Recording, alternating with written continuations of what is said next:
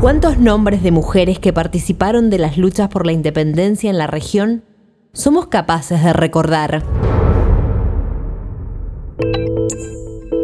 Desde LRA 6, Radio Nacional Mendoza, presentamos Libertarias, mujeres que dejan huella. Hoy María Antonia Santos Plata y la organización guerrillera.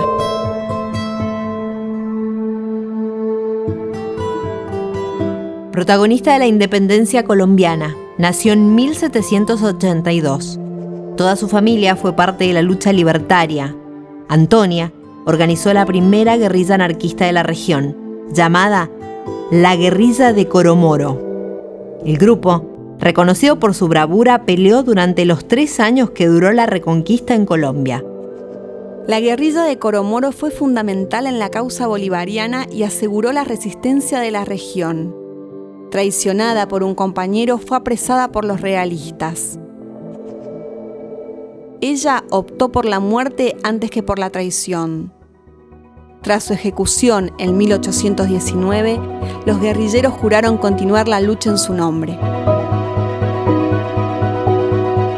Hoy es reconocida por miles de mujeres que rescatamos su historia. Que rescatamos su historia.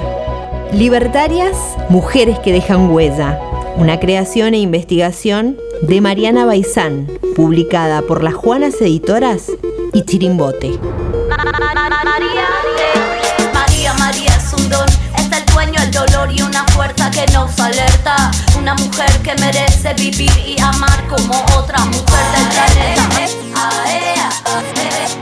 they.